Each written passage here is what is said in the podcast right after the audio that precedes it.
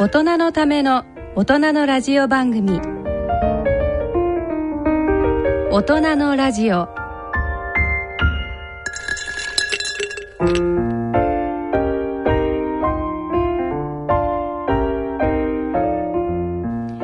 ご機嫌いかがでいらっしゃいますか？大宮時子です。皆さんご機嫌いかがですか？奈良正治です。大人のラジオ第4土曜日のこの時間は奈良先生と私大宮がお送りいたします。大人のための大人のラジオ。第4週目の土曜日のこの時間を進行いただきますのは人間ドック学会理事長の奈良正治さんとラジオ日経アナウンサーの大宮時子さんのお二人です。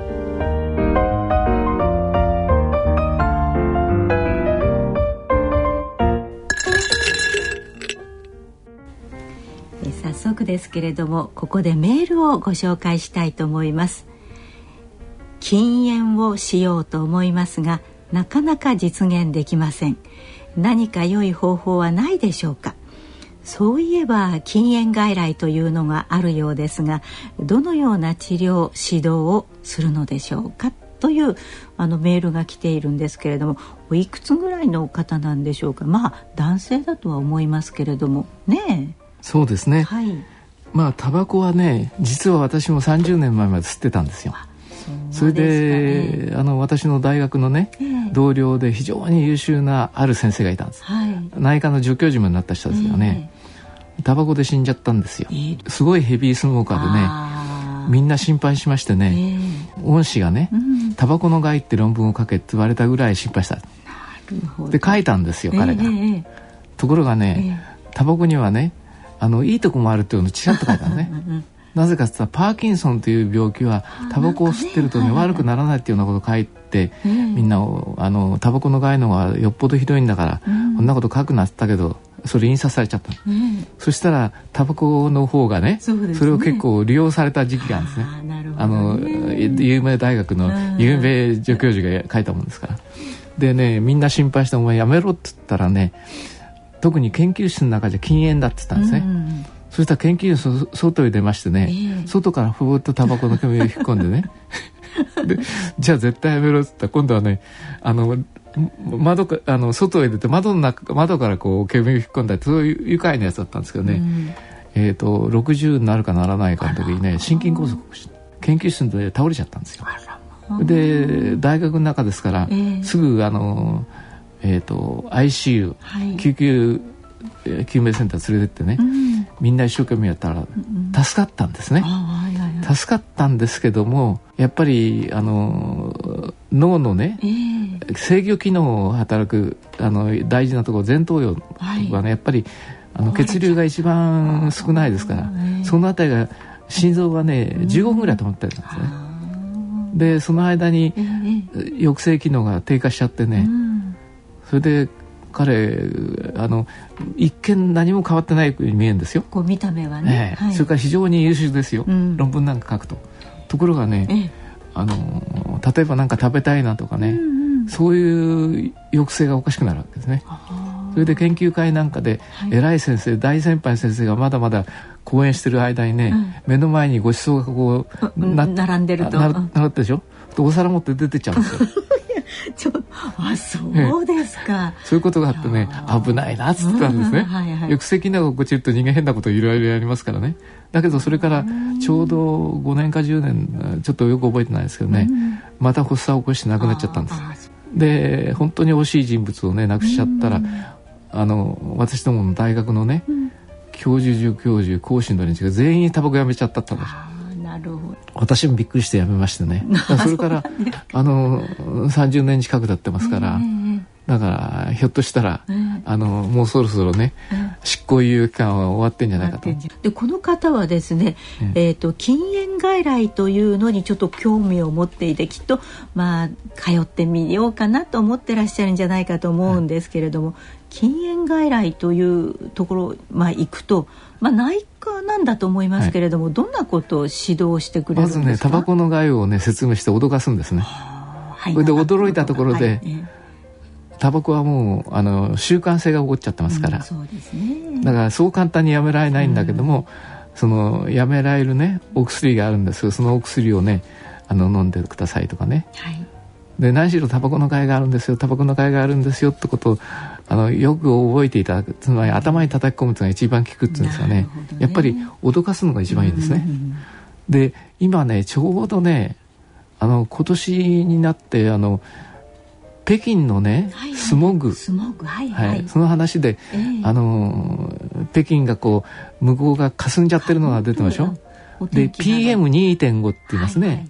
PM2.5 の濃度がどうだとか、ええ。九州ぐらいまでそれが飛んできてるとか、はい私はねええ。タバコをなかなかやめられなかったにあなたね、うん。北京のあのスモグの中でね住んでるのと同じですよと、うん。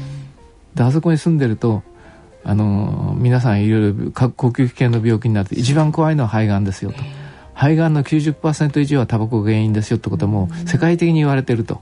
それからしあの吸ってる人だけならいいけどその周りの人にね、えあの害を及ぼすと、うん。そうそうですねじゃあぜひじゃあこの禁煙外来というところにまあ普通どうどうですか？内科のかかりつけ医にかかりつけ医にごご相談になって禁煙外来ああのやってますかとか。それから今ね、スワンスワン運動となってスワンスワンっていうのはそうですそうです。ええ。あのスワンをには並べてね、はい。あのタバコはスワンスワンって言って、ええ。その全国的にねあのい医医療団体が、あのタバコ禁煙運動をやってんですよ。うん。だからドッグ学会でもそれをやってますからはい。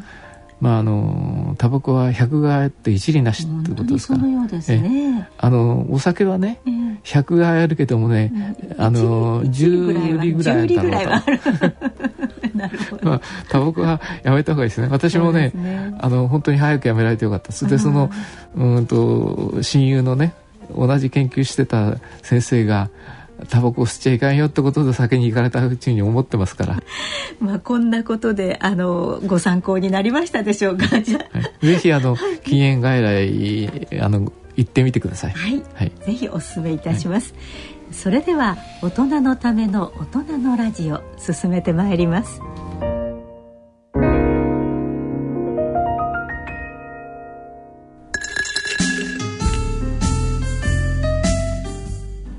大人のための大人のラジオ。健康医学のコーナーです。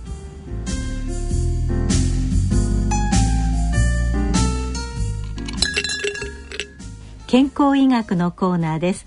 え今回は失語症についてお話しいただきます聞き手は脳卒中による失語症を患い懸命のリハビリの結果放送現場に復帰した大人のラジオ第3週目のパーソナリティ沼尾ひろ子さんですえっと、奈良先生どうぞよろしくお願いいたします。はい、こちらこそ。はい。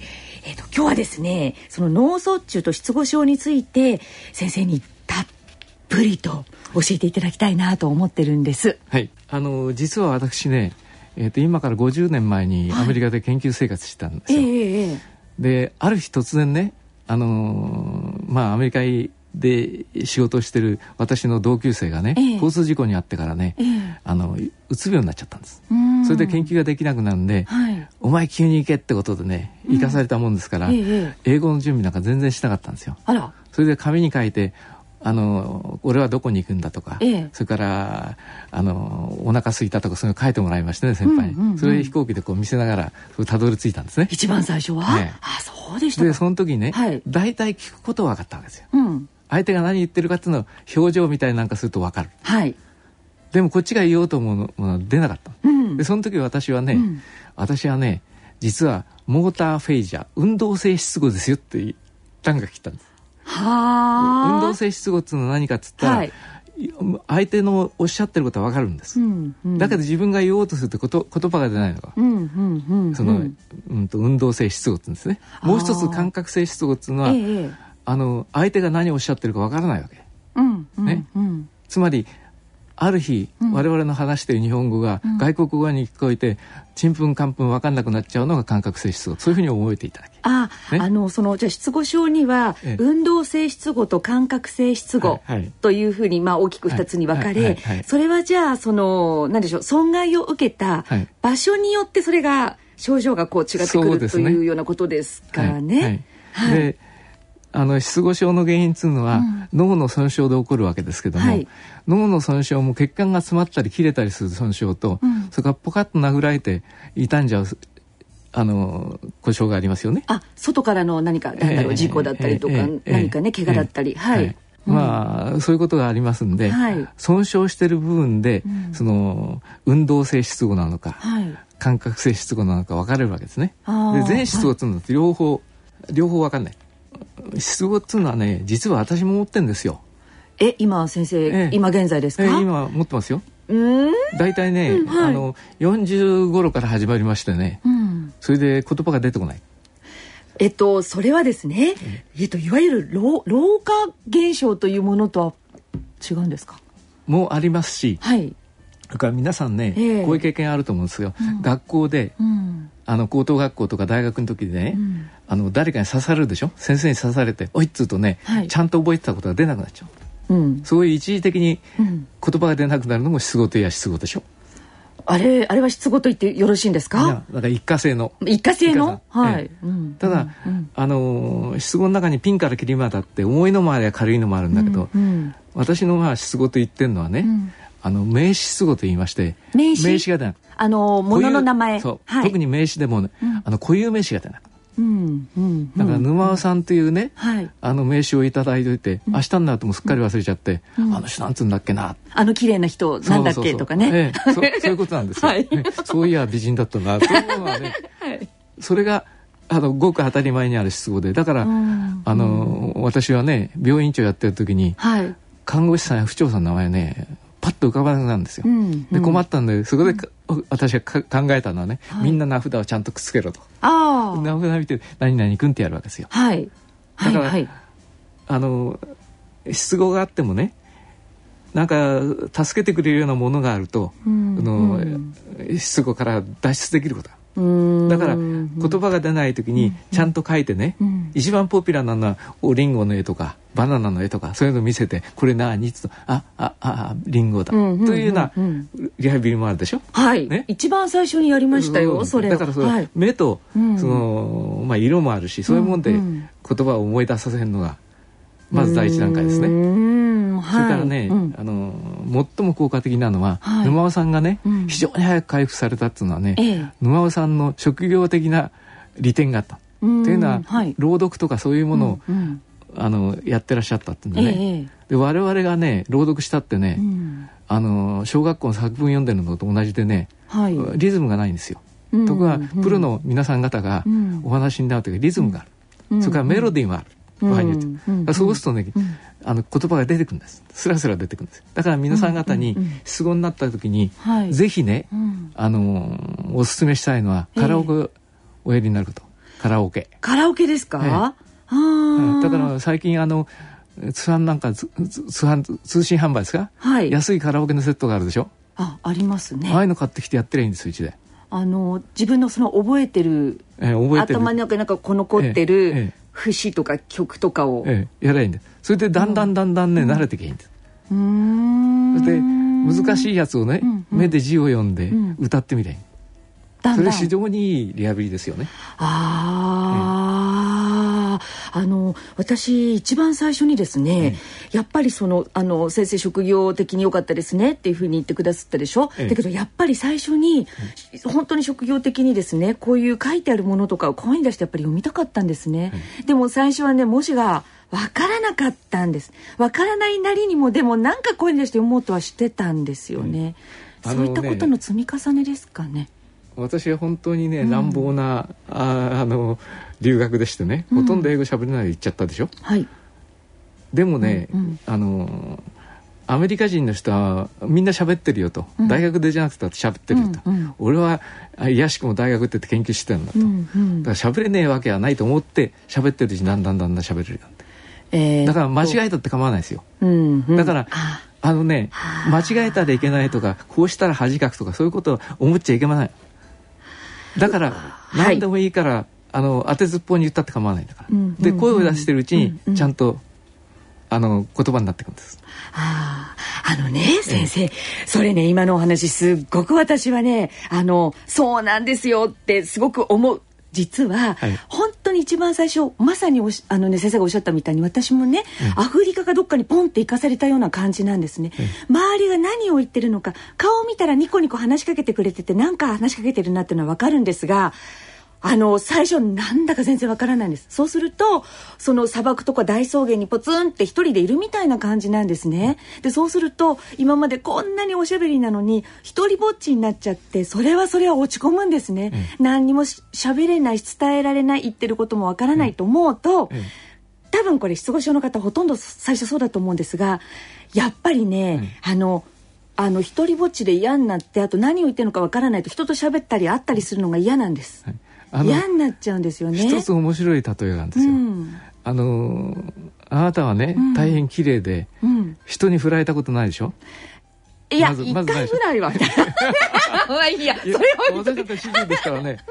あの私の知ってるね、はい、ある女性なんていうのはね、はい、本当に気立てはいいんだけど始終こう振られてるわけですよ。そうするとね、はい、失語症になっちゃうんですねこうやって。一過性の。押し込んじゃって、えー、何言っても分かんないでもねしばらく経つと気を取り直してくるとまた普通に喋るよ。もともとおしゃべりな女性なんですけどね。だからあんまり喋りすぎて彼氏に振られちゃったんじゃないかと思って心配することもあるんですけどね、だけどそうすると非常に饒舌によく話をしたお嬢さんが喋んなくなっちゃう。うん、ね、あのだから精神的なもの精神的なもの非常に大きいんです。大きいだから自信を持たせりゃいいんですよ。どう思ったらいいんですか？だって本当にね本当に嫌になっちゃうんですよ。私なんかプロだったからなおさらですよ、これだけねあの、絶対職業として喋ってたものがこれもうダメだと思った途端に、それはそれはあのもう生きててもダメだろうと思いましたよ。そのぐらいやっぱり精神的にポキってこう折れるんで、その辺のところどうやって自信をね、いや自信持ちましょうって言ってもそこはねすごくハードルが高いんですよ。私はね大変、はい、あの大学でもあの男ずうずしいってこと通ってるんですよ。うん。ずうずしいっていうのはね、はい、相当こういろいろ失敗してもね、うん、へいちゃらのチャラの顔してるわけですよ。うん、でも、うん、内心は相当傷んでもね、できるだけこう参ったって顔出さないようにしてるんですね。ね、それそれがあのリハビリの要領なんですよ。だから、はい、あの押し込んでもね、うん、いやこのぐらい間違えるのは当たり前だと、うんうんうんうん、明日は良くなると思ってやる、うんうんうん、かなり無責任なあの助言かもしれませんけどね、まず自信を持つこと、それからあんまりいじけないこと、それからね私がアメリカへ行った時ね、はい、日本人がアメリカしゃあの英語がしゃべれないのは当たり前だと思ってたわけですよ。ね、はい、でそのうちずうずしく喋ってるうちとんでもない間違いしてますよ。うんうん。ね？うんうん。はい、今でも私のね間違いであの有名になってる逸話があるんですよ。何でしょうか？はい。ね、テイクケアっつでしょ？テイクケア。って。気をつけて。気をつけてとかそれからどうぞとか。面倒見てとかテイクケアってでしょ？はい。で私はね済ました顔して、テイクケアリングっつったんですよ。うん、テイクケアリングは待ってどういう意味になるいやテイクケアリングってそういう言葉ないんですよ。あないのね。だからもうワンフレーズに思っちゃって、テイクケアリングっつったら、みんなははって笑うわけですよ、うん、でも笑ったってね、うん、俺日本人だからね間違いの当たり前だと。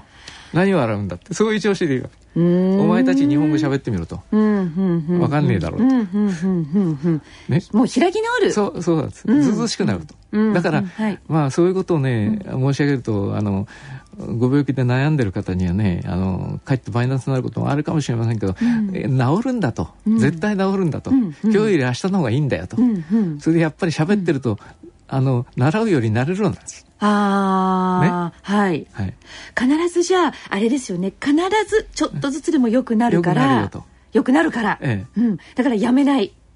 やめない。諦めない。諦めない。それからしょぼくれない。しょぼくれない。それから、あの失恋した女性がね、あの話できなくなっちゃったのと、だから私はもう脳卒中とか、頭部外傷でね、失語症になっちゃったと、はい、大変だと思って落ち込むと、ますますブレーキかかりますから、えー、そんなの構わない当たり前だと、脳卒中になって失語になるのは当たり前だと、あのー、今日の放送したねあの先生は、私82なんですよ。ね、だけど、だけど、はいあの私はねずうずしいからね、うん、足と年取ったらいろいろポケるのは当たり前だと、うん、何が悪いんだと、うん、そういうふうに思ってるわけですよ。はい、ね。はい、それで、うん。うん、その年を取ったらこのぐらい忘れるのは当たり前だよって顔してると、うん、それ取っちゃうんですね。うんうんうん、でも、ああこういうこと言ったらもうおしまいだなと思うと、どんどんどんどん落ち込んでね、うん。言うなら鬱になっちゃええ。うね。はい、だからあの鬱になるとまたブレーキかかるでしょ、うん、はい。だから鬱にならないように陽気にいけばいいんです、どうせあの一生は一遍ですからね。そうですよね。くしたってしょうがないですよ。うん、自分の人生はたったね、ええ。自分のものだしええ。たった一度だし、えでもということはあれですかね。やっぱりその失語症だったら、はい。はね、えっと失語症だってことはまずもう私も失語症なっちゃったと、ええ。まあそこはまず自覚自覚っていうかまあまあね、ええ。そこはちょっと思うと、でそこからえっ、とだから、えー言ってることがちょちょっと分かんなかったりとかうまく出なかったりするのはまあ今当たり前だ。だよと、ええ。そのぐらいに思思うところがまずスタート地点。はい、うん。我々は大勢の患者さん扱ってるから、はい。患者さんが喋れなくてろれつが回らなかったりなんかした時に、バカにします？当たり前だと思ってでしょ、うんね？しないですよねそんなね。それと同じなんですよ、うんだから、うんあの野川さんがね言葉が出なかったりなんかしたって、うん。ああの人もね、うん。あの名前を忘れて、なんとかさんってそれから「おいそれ取ってくれ」とか「あれ取ってくれ」とか、うんうん。そういうのと同じですからね、うんうんだから、うんあのー周りを見渡したらそのぐらいのいっぱいいると思うことなの。まず。ですか。はい、それから病気ではい。ある日突然失語症になったからん。非常に深刻におお悩みだけども、うん。ほっといたって失語症なんですよだんだんだんだん。そうですか、ええはい。いやいや。ええ。だってうん。沼尾さんは、はい。あのー皆さんのあのうんとなんと固有名詞ちゃんとわパッと出ます？出ないでしょ？出ない。出ない今だいぶはい。えっとこの方名前なんだっけっていうのは結構あります。そうでしょ、はい。それがごく当たり前でしょ？でもだんだんだんだんそうなってくると、あの皆さんあのあんまり抵抗を感じないけども、ん。でもある日突然パッと出なくなると、うん。あの深刻なんですよ。だからまあねうん。たまたまこうずーっと、あのー坂を降りてきた時に、うん。ストーンとね坂を降りた時にうん。深刻に感じる人と、あこういうこともあるんだなと思う人があると思うんですよね。うんうんうんまあいずれにしろねうんうん。あのー言葉を喋るのはね、うん。実は人類だけって言っていいのかもしれませんね。はい。例えばあのチンパンジーとかね、うんうん。ゴリラがお話ししたって話あんまり聞きませんよええね。ええええ。まあでもあのオウムなんかが結構ペラペラ喋るのがあるでしょ、うんうん。はい。でも意味分かって言ってんじゃないと思う。うんうん。ね？はい。で本当に意味が分かって自分の意思を、うん。あのー言葉で伝えるのが人類でそれで人類発達したわけでしょ？はい。ね、うん。それで相手が何言ってるかどこのああの鳴き声がするかと感じるのがその感覚性のしあのしあの言語中枢で。はいそこの方が先にし発達したと僕は思うわけですよ。うん。で今度は自分の意思を表現して、うん。それでこれは欲しいあれをしたいこういうことをやりたいということを言っていくのが、うん。あの運動性の失語ですから、うん。運動性の失語っていうのは前頭葉の下の方にあるんです。で脳みそっていうのはね、はいあの人間の脳みそって非常に大きいんです。ええええ。大きいんですよものすごく。はい。他の動物に比べて、ねはい。体重割りで見てみるとものすごく大きいんですよ。うんうんうん。で一番最後にね発達してきたのが前頭葉で、前だから言語中枢の、特に運動性の言語中枢ってこれしおしゃべりするね。はい。自分の意思をあの表す言葉をあそこをつかさつかさどってるところっていうのは、前頭葉の下の方にあるんですよ。前頭葉というのはおでこのあたりおおでおでこ。えおでこです。今ポンポンおでこ。先生え叩いてだから、はい。おでこがね、はい。あの人間っていうのは出っ張ってきてるわけですよ。うんうんうん。ゴリラさんなんですがこうなってるわけでしょ。あそうですね。そうでしょ。うんゴリラ平らですもん。えー前頭葉っていうのは、うん一番最後に、あのー発達してきたところで、はい。前頭葉がうん。発達するから今の人類がうん。いろいろ、あのーこれをやっちゃいけないとかこういうことはいけないよってことを、あのー意識しながうん。ら社会をうまく作ってきたわけでしょ？あコミュニケーションがまず取れるようになりそうそうとかこれはやっちゃいけないことだってええ我慢するようになったりとえかそういうことですかね？え。で、我々はねやりたいこととか食べたいものいっぱいあるわけですよ。うん。うん。ね、はい。ところがあのよく前頭葉がいいかれてくると、うん。最初にだんだん前頭葉があの萎縮してきますから。そうするとねあの例えば会議なんかでご馳走が出てくるでしょ、ええ。であの偉い人がお話になって、ええ。で終わって拍手してからみんなご馳走を食べるわけですね。はい。ところがね私の友人で非常に優秀だったんだけど、うん。あることでね脳の前頭葉が少しあの抑制がいかなくなっちゃったええええええ。そうすると彼はね、もう偉い人のお話が終わる前にこうお皿持って出てっちゃうわけですよ。だから私がこうと引っ張ってとどめるんだけどそれは食べたいからって。あー。あその自分の気持ちをあの。らコントロールできないからそれからよくねあのお年寄りの方が怒りっぽくなったとかうん。涙もろくなったっつうでしょ？はい。それもこんなところで涙流しちゃいけないとか怒っちゃいけないっていうのを抑制できなくなるから。だからそれもあのね一つ症状なんでそういう人をねあの優しく見ていただきたいんですよ怒りっぽくなったお父さんがいたらあお年で前頭葉が少しくたびれてきたんだな。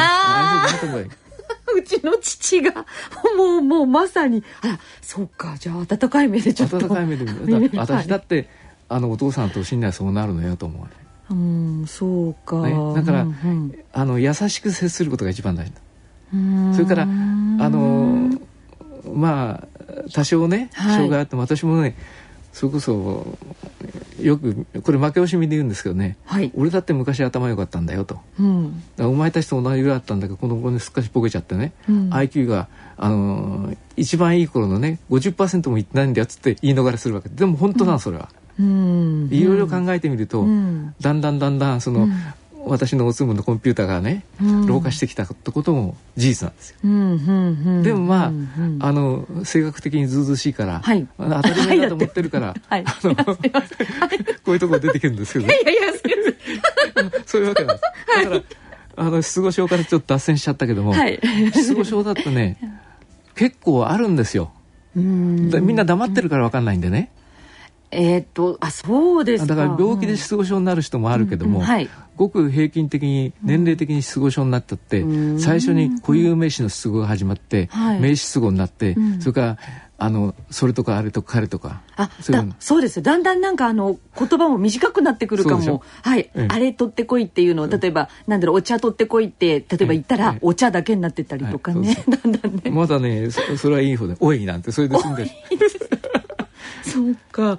うん、ただ、あれですよね。ただ突然、その、後遺症か何かで失語になったりすると、あの、仕事に差し支える方がすごく多いんですよね。ね。働き盛りの方なんかはですね、はい。はい。あの、職場からやっぱりちょっとポジション外されちゃったりですとか、いや、仕事は無理だろうっていうふうに言われちゃったりするようなこととかも今、いや確かにねあの過度の負担をかけるとね、うん。それこそそれが引き金になってますます落ち込むこともありますけどね、うんうんうん。でもね周りの方が俺だっていつかなるかもしれないよと思ってるとね、うんうん割に理解しやすいかもしうれない、ーん。ということはあの何でしょう。一般の方から失語症ってこういうものっていうことをもうちょっと、ええあの知ってもらわないとかな。失語症ってのはごく当たり前にあるあなただって思ってんですよと。それが証拠にね、なんとかさんって名前出ないでしょうと、うんうんね。うん。それから例えば私なんか指示はあるんだけどあのついこの間まで覚えてたね、うん。その昔青春時代見た映画の名前忘れちゃったあれ何だったっけってやるでしょ。あれも失語ですよ。ああ、ね。あそういえば先生私ね、ええ。目の前にあるあの母親に一回あちょっとひろこそこのあのキュウリ取ってって言われた時にあキュウリがあるの分かってたんですけど、ええ。はいトマトって言って出したりしたこととかがあるんですね、ああれとかも失語の何か一種じゃないかなっねて、あの錯誤っつうのがある錯誤錯誤って、はい。あのねえーえーと神経の三大症状っつうのがあるんです。ええ第一が失語ですよね。うんはい。それから失認っつって、人ですか、ね、失認認める、はい。これはかなり深刻で、ええ。奥さんの顔見たらあんた誰だったっけとかね。それが失認ですよね。はあはい。それから執行っつうのがあるんです。こうは行う。行うですか、はい。だから執行っつうのはね、うん。例えばこのペットボトル取ろうと思って他のものをこれ握っちゃったりね、うんうんうん、うん、行動を間違える、うん。あの本人は分かってるいや分かってないでやっちゃうんですよ。あ分かってない取り違い。ああはいあの、はい私なんかそそかしが結構やるんですよそういうこと。ああそうですか、ええ。うんうんうん、ね。うーんだからあるんですみんな、そういうことが、ええ、だから多かれ少なかれあるんだから、ええええ。ああその仲間だなと思ってりゃねそんなに押し込むことはない。ないですか、ええ。あの質問の中でもそのいろいろそのさっきピンからキリまでっていうふうはないおっしゃり方、先生なさったでしょ、はで本当に読む書く聞く話すこの3つともあのあのなかなか厳しいんだよねっていうような方だったりしても、あの何でしょうこの覚えてる何かの何かからのきっかけでなんでしょうあのリハビリにつながっていったりするようなことってあるんですかね。だってあなたがこれだけ素晴らしいお話なさってるでしょ。うん。だからそれあなたが回復したのは、うん。あのあなたのように回復する人もいるっていう証拠ですよ。うんうんねうん。はい。だから、うん。あのあなたとお話しなさってる方は、うん。やがてあなたぐらいになると思えばいい、ね、それはあなたうん。職業的に一生懸命朗読をされたりなんかして、うんうん。あの回復されたんだけどもね、はいそうですね、うん。あの運動選手がね、うん。例えば骨を折ったり、うん。あの手術をしたりなんかしたと、うん。必死になってやるでしょ。それえこそえええ。あれやらなかったらすぐおしまいですねもうそれで、うんうんだけど、はい。あの必死になってやってるから、うん。あのこの間国民栄誉賞を取った松井君松井君って言うんですか、はい。松井君なんかも、はい。その手をこんなになって、うんうん。手を骨折した後しばらく何もできなかったうん。ですね。も一生懸命リハビリやって、うん。あの一応アメリカの他のチームでうん。活躍もできて、国民栄誉賞を取ったでしょ、うん。ね。はい。長嶋さんはうん。話できなかったですね、しばらく。でもね一応後楽園というかその東京ドームで挨拶もできるようになったでしょ。そうもう感動で涙が出てきます、ね。はい。そうだから、ですね。誰だってそういう可能性があるんですよ、うんうんうん。であのねん失語の失語だけの方はこれは大変結構なんでね、うん。今日本にはね日本で発明したカラオケっていうのがカラオケっていうのは日本で発明したんですよ。だから世界そうなんですよね。はい。ね。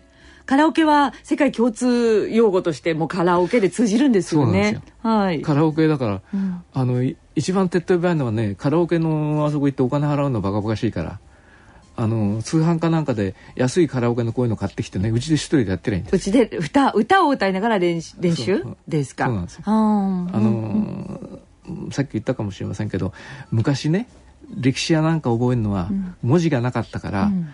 よあの西洋では「イリアッド」とか「オデッセイ」というねあの物語があってそれを吟遊詩人ってペロンペロンそのギターだかなんだか弾きながらね、うん。歌ってみせてみんなに話聞かせて。はい日本も全く同じでね、うん。えー、と700年前後にうん。天皇の命令でうん。比枝のあれって記憶力の記憶力のものすごいいい人がはい。あの日本の歴史天照大神か大神から神武天皇とかそういうのを全部覚えさせられたわけですよ。ええええね、ええ。歌で覚えてたわけ。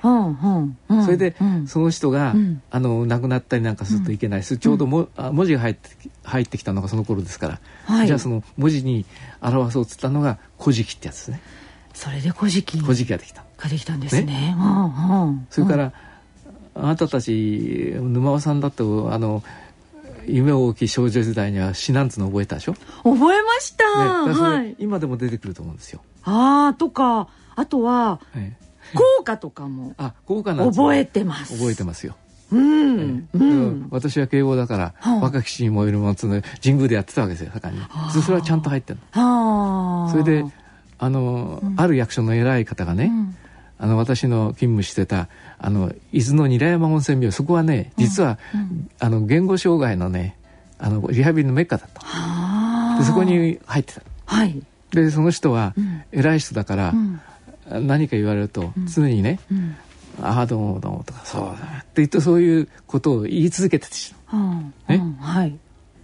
でたまたまねその方が、あのお見舞いにいっぱい来たわけですよ。うんうんとやっぱりあの回復だいぶ回復したと見せ見せたいと思うんだけども、うんその人は「何々先生いかがですか?」って言うんですよあいやーどうもどうも」って言うんですね。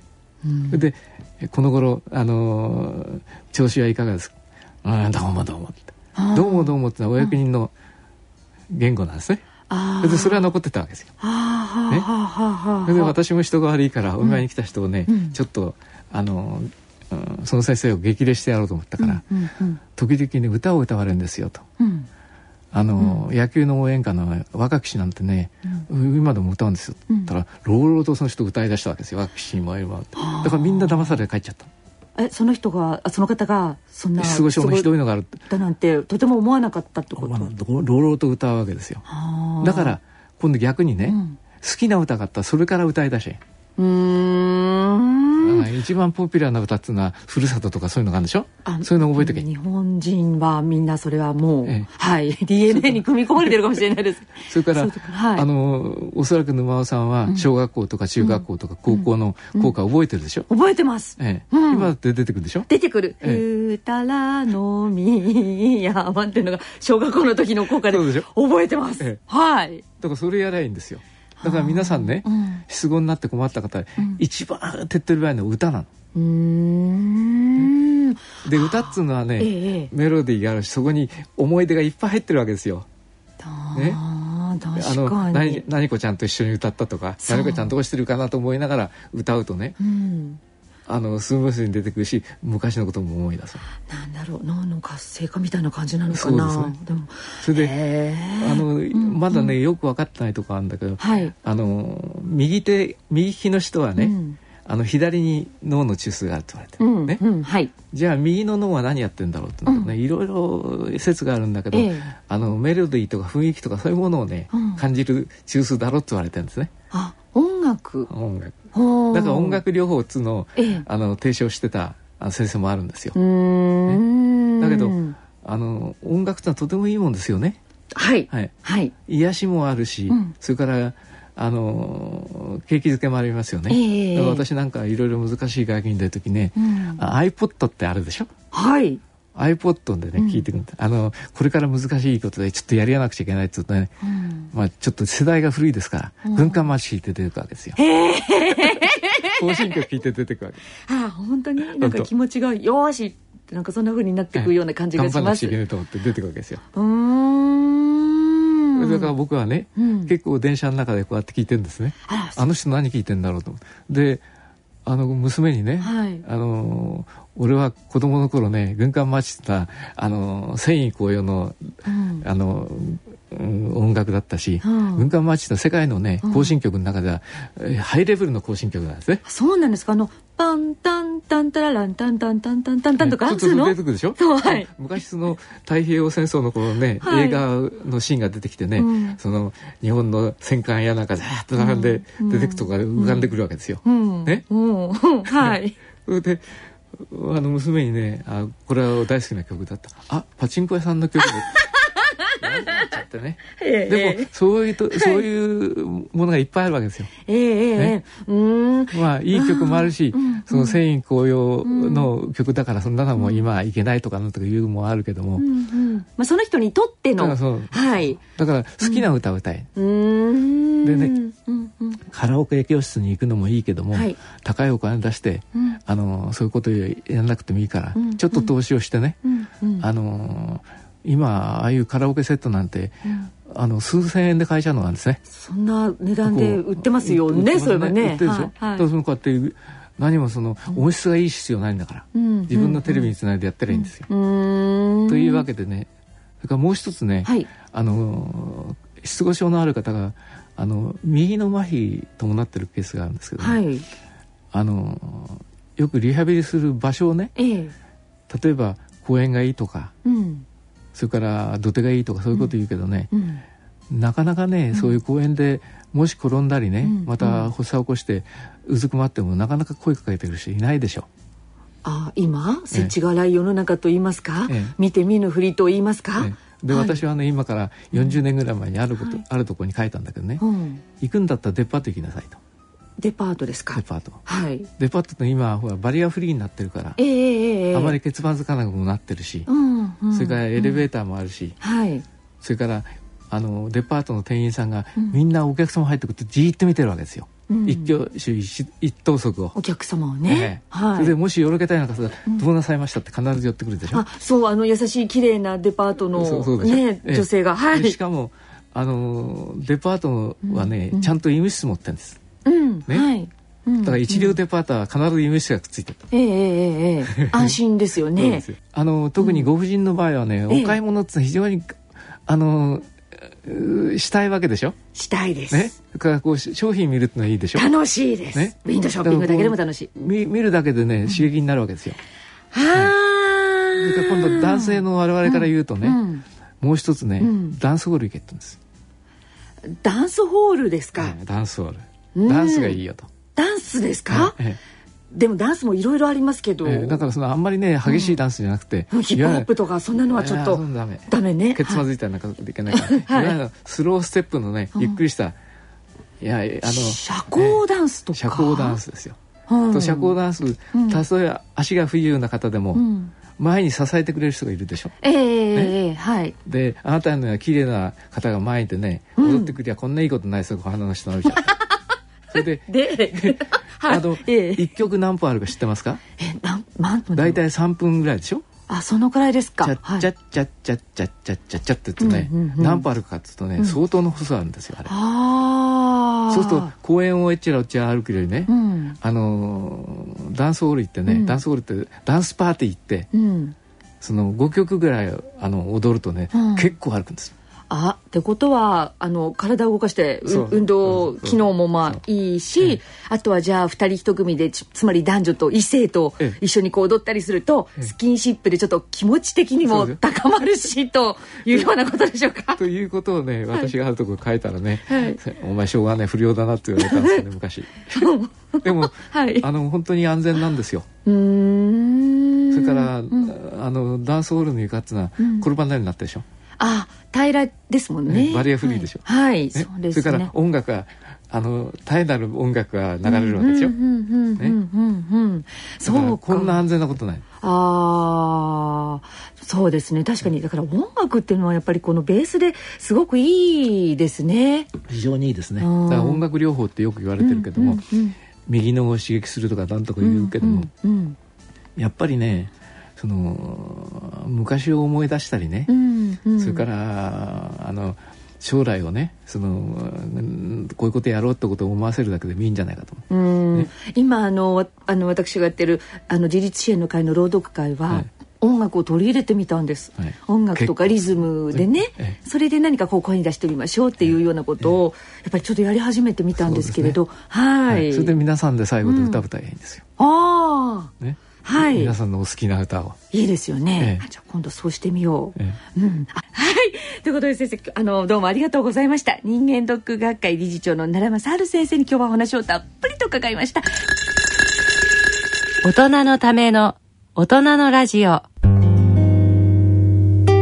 今回の大人のラジオはいかがでしたでしょうか？禁煙外来のお話身に染みました。ああそうですか。